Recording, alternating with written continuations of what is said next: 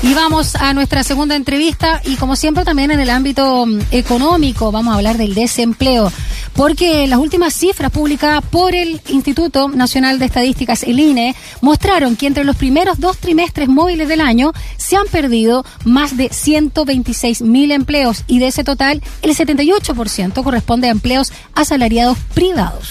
En otro desglose de esa cifra, en lo que corresponde a las personas menores de 30 años, se han perdido 66 mil empleos en los últimos tres trimestres móviles, lo que explica los dos tercios de la caída del empleo asalariado privado total. Queremos conversar en detalle sobre estas cifras con David Bravo, economista y director del Centro de Encuestas y Estudios Longitudinales de la Universidad Católica. ¿Cómo está David? Muy buen día, gracias por estar con nosotros.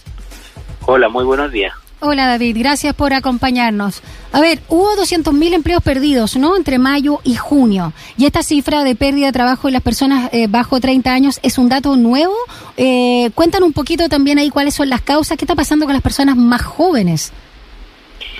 Mira, el grupo más joven eh, es el grupo que, que más tuvo, ha experimentado una caída en sus empleos eh, para ser estricto, hay que hay dos grupos que son que fueron los más dañados, especialmente a mediados del 2020, y que fue el grupo de los menores de 25 años, entre 25 y 30 también, y el grupo de las personas que estaban trabajando y que tenían más de 60 años.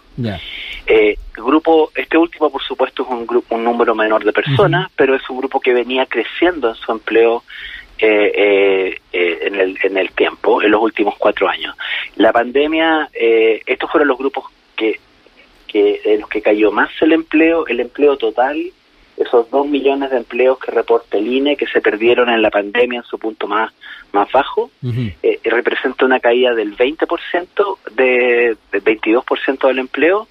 En, en, estos grupos, el grupo menor de, de 20, eh, eh, menor de 25 años, por ejemplo, la caída fue casi de 50% en los empleos, el grupo de mayor edad fue del orden del 45%, o sea, fueron los dos grupos más golpeados. Y en particular, ¿qué ha pasado después, cierto? Porque empezó la recuperación de los empleos. Bueno, estos dos grupos son también los grupos que han recuperado menos de sus empleos, son los que Mm. en la recuperación ha ido más lento. Así que Sí. ¿Por qué son los más vulnerables a la crisis que nos golpea a todos, pero por qué eh, a ellos en particular, con mayor fuerza, David? Bueno, en primer lugar, porque son, son grupos que, que trabajan eh, en, en los sectores que fueron más golpeados por la crisis. También son los grupos que tienen menos experiencia, Claro, típicamente tienen, tienen menor eh, menor calificación y también eh, eh, y, de alguna manera en el ciclo de vida, ¿cierto? Lo- los salarios son menores al comienzo en las primeras en los primeros empleos, digamos, y luego se va luego va subiendo eh, y en ese sentido también son los más comillas baratos, ¿cierto? Son los que primero salen cuando cuando cuando es momento de, de despedir o, o perder empleo eh, y por lo tanto es correcto poner el foco en ese grupo porque, por ejemplo, estaba mirando los datos del INE, ¿cierto? En los datos del INE, eh, aproximadamente, eh, lo- lo- los datos del INE, los últimos no son, no, no, no, no nos muestran el dato de junio en particular, ¿cierto? Pero eh, mirando estos datos, eh, hay eh, un millón de empleos menos, ¿cierto?, que tenemos respecto al inicio de la pandemia. Sin embargo, ¿cuántos son los empleos, por ejemplo, que, que faltan de este grupo menor de 35 años, por así decir? Son 450 mil, o sea, aproximadamente la mitad de los empleos que se perdieron y que no hemos recuperado están en este Sí. grupo de personas más jóvenes. Eh, David, eh, eh, eh, a propósito también del dato de- del nivel de calificación, por ahí dentro de, la, de las soluciones o las propuestas que surgen desde el Ejecutivo, eh, junto con no solamente la- los bonos, sino que también el facilitar o, dar la posibilidad de, de nuevos empleos, el tema de la calificación me da la impresión de que tiene que ser uno de, los- de las puntas de lanza. Ah, ahí por ahí lo que, pues, se puede hacer con Cercotec u, otras estrategias para tra- tratar de salir al paso de este tema que, a pesar de la recuperación, como decías tú, sigue manteniendo cifras más o menos bajas. Definitivamente. Eh, creo que ahí hay eh, está por un lado lo- lo- los subsidios, que es fundamental mantenerlo y, y mantenerlos y, y, afinarlo, ¿cierto? Hay que, hay que ver cómo están funcionando los mm. subsidios que se han puesto, eso es muy importante porque además son incentivos al, empleo al empleo formal y, y en la en la comisión que se acaba de formar, en la que me toca participar, que si todo el gobierno eh, vamos a mirar eso, ¿cierto? Pero esa es una tarea que se tiene que hacer muy rápido. Eh, el otro elemento que tú mencionas me parece que es muy importante y que tiene que ver con, con las calificaciones. Creo que ahí hay una tarea muy importante que hacer, hay algo en el corto plazo relevante que hacer en materia de, del CENSE, ¿cierto? Y, y creo que no hemos sido suficientemente agresivos en eso, eh, especialmente relevante para este grupo. Sí, y perdón Daniela, muy, muy corto. Eh, eh, también lo han relevado bastante los encargados económicos de las precandidaturas presidenciales. Conversábamos hace unos días con el encargado de, de, la económico de la candidatura de Pablo Narváez. El tema de la, de la calificación es uno de los puntos, como decía, unas puntas de lanza que están muchos poniendo sobre la mesa mirando un poquito al futuro. Sí, yo me alegro mucho porque fíjate que hasta el momento no, no había sido el tema el mm. empleo. ¿ah? Mm. Eh, entonces me alegro mucho que, esto se esté reenfocando. Pienso que los datos que, que también se presentaron la semana pasada de la encuesta CACEN, mm. eh, que muestra la otra cara de esta falta de empleo, que es la pobreza y la mayor desigualdad, ¿cierto?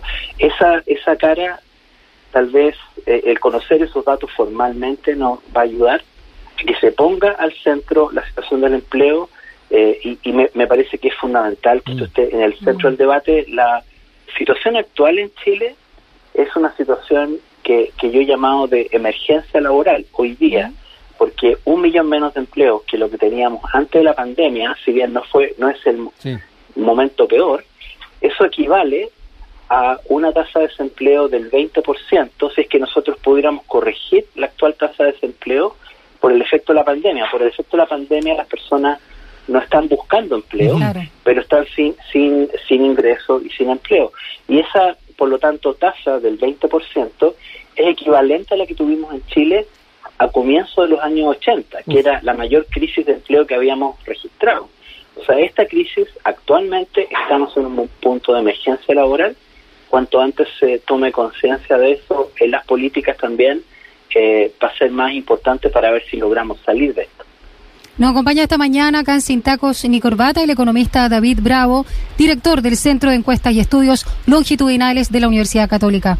David, em, cuando hablamos de las áreas más golpeadas eh, en el empleo asalariado privado, ¿en cuál nos concentramos? Hemos hablado mucho, por supuesto, del tema del turismo, en general con todas sus variantes, la gastronomía, etcétera. Eh, no sé si el comercio también cabe ahí, pero algo que señalábamos justamente en nuestra mirada económica es la escasez de mano de obra en el sector del agro. ¿Cómo entender también aquello? Eh, ¿Se privilegian también la informalidad muchas veces? Hablan un poquito de este diagnóstico, de, este, de esta situación. Mira, por sector económico, eh, pongámoslo así, eh, todos los sectores están rezagados respecto a la situación que había antes de la pandemia, salvo dos. Uno es la administración pública, o sea, las personas que trabajan en el sector público esas personas tuvieron un, colchón, o sea, no, no, allí no se terminaron los empleos y hoy día incluso eh, hay, según los datos de línea, últimos 3% más de empleo que lo que había ah. antes de la pandemia. ¿ya? Entonces, eh, eh, ahí, ahí hubo como un seguro, digamos. El otro sector que, que como sector está en auge, por así decir, es el sector de información y comunicaciones. Eso tiene que ver básicamente con que ahí está lo que, bueno, más se ha demandado, ¿cierto? Eh, en, el, en el periodo en el periodo de la pandemia, ¿cierto? Y, eh, es un sector que, que, si bien es cierto, no es tan importante en términos de empleo, pero hoy día tiene un empleo de eh, que es 26% superior al que había antes de la pandemia. Todos los otros sectores están rezagados, los más golpeados, los más golpeados son los sectores, como, como podemos suponer, ¿cierto?, de, actividades artísticas y entretenimiento. Eh, todo eso que en el fondo se desplomó, ¿cierto? Se ha recuperado solamente el 14% de los empleos que se perdieron, o sea, la recuperación es, muy baja. El sector de alojamiento, hoteles, comida, ¿cierto? También se ha, se ha podido recuperar hasta, hasta los últimos datos 35% de, de los empleos. Dentro de los sectores que, que han recuperado un poco más eh, está construcción, que, que, ha recuperado el 80% de los empleos perdidos, la industria que ha recuperado el 64%. La agricultura que me sí. mencionaba, ¿cierto? ha recuperado el 45% de los empleos, o sea, está está un poco está menos que a mitad de camino, claro. ¿cierto? De, de, recuperar de recuperar esos empleos. Sí, eh, por ahí, y a propósito también de lo que señalaba Daniela, ahí están preocupados también por lo que pase con, con la época de, cosechas, también lo que pase con, con la temporada eh, que, siempre está funcionando en, en los meses de, verano, ¿ah? con, con eh, el tema de, la, de los bonos, el, el, tema de tal vez el que no, no, no, no, es tan necesario ponerse a trabajar dado estas cosas. El presidente de la SNA ahí estaba también temeroso de aquello. ¿Cómo ven también esas proyecciones que está haciendo el agro? ¿Ah, ¿Se están preocupando de más, eh, David? ¿Cómo lo ves tú? Mira, mi opinión es la siguiente. -huh. eh, acá hay el, el, primer mes de la pandemia, así completo, que sí. fue abril del 2020, nosotros sacamos nuestra encuesta. En ese minuto se vio que el empleo se había desplomado, pero junto con el empleo también cayó la participación laboral. Vale decir, esas personas, a diferencia de todas las otras crisis anteriores que uh -huh. hemos tenido, perdieron su empleo y una fracción pequeña de esas personas declaró estar buscando trabajo.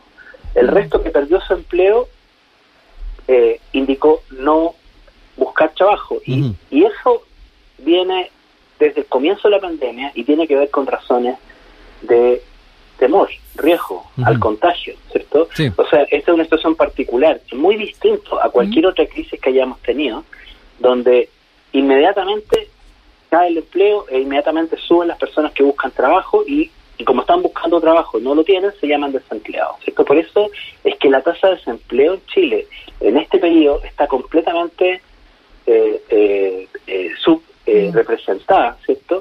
Subrepresenta nuestra realidad básicamente por, por una cuestión que tiene que ver con el, el coronavirus. Sí. Entonces, eh, la, eh, pero, pero si te fijas, esto viene ocurriendo desde abril, uh -huh. abril, mayo, junio 2020.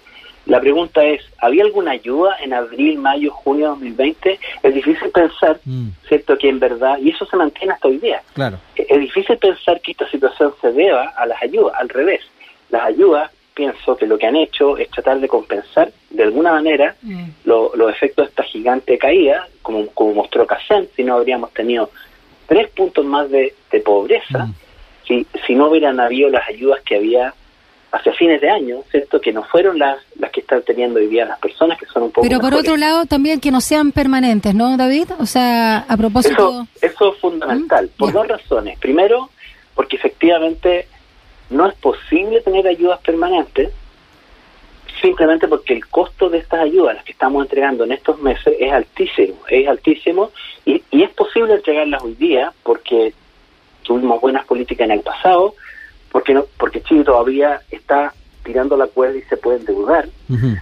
pero no sabemos cuánto tiempo más va a durar la crisis, ¿cierto? Eh, y, y, por lo tanto, eh, estas ayudas son transitorias. La única forma la única forma posible de que la pobreza disminuya y que los ingresos vuelvan a aumentar es recuperando más los empleos eh, y por lo tanto eh, pa, para allá vamos a ir, eh, vamos a ir hacia allá eh, y, y, vamos a tener entonces que tener el foco. Por eso es que creo que esta es una emergencia laboral en la que nos encontramos y hay que abordarla con todas las herramientas sí. posibles. Tenemos que actuar como si estuviéramos verdaderamente en la emergencia porque eso es lo que tenemos y, y entonces hay que poner ahí todos los recursos necesarios para la creación de los empleos. David, para ir cerrando, tú ya también mencionabas durante esta conversación esta comisión de, expertos para ir buscando fórmulas en torno a la recuperación del empleo. Eh, ¿Va en buen camino para hacer frente a la desaceleración de la recuperación? Eh, ¿cómo, ¿Cómo también vas proyectando ese, ese escenario tan fundamental, eh, no solamente para el Ejecutivo, sino que para todos nosotros, porque todos queremos que mejore el empleo? Claro, eh, bueno, a, a, nosotros nos pidieron en particular mirar qué está pasando con los subsidios uh -huh. y cómo están funcionando y, y, y, y, ese es como el ámbito acotado que tenemos y lo vamos a mirar rápidamente. Eh, creo que esto tiene que hacerse rápido porque no, uh -huh. estamos contra el reloj, ¿ah? estamos a contrarreloj, porque efectivamente eh, cada día que pasa, ¿cierto? De alguna manera, eh, y, y, que seguimos en, este, en esta situación de estancamiento o incluso caída en el empleo, o sea, estamos retrocediendo en la recuperación del empleo cada día que pasa, de alguna manera se nos, se nos, el reloj está corriendo, porque en el fondo estamos perdiendo la oportunidad de poder empezar a recuperar más empleo eh, y nos vamos quedando con menos recursos como país, ¿cierto? Entonces, eh, esta es una tarea que de verdad debiera ser nacional, pero hay que hacerla muy rápido.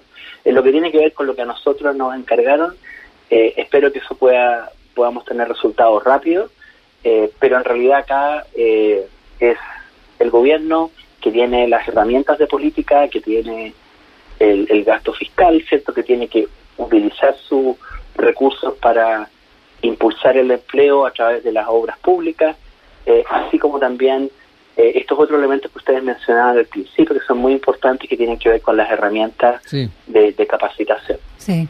Muchas gracias, David Bravo, economista y director del Centro de Encuestas y Estudios Longitudinales de la Universidad Católica, por acompañarnos esta mañana acá en Sin Tacos ni Corbata. Que te vaya muy bien, linda semana. Gracias a usted. Que esté muy bien, chao.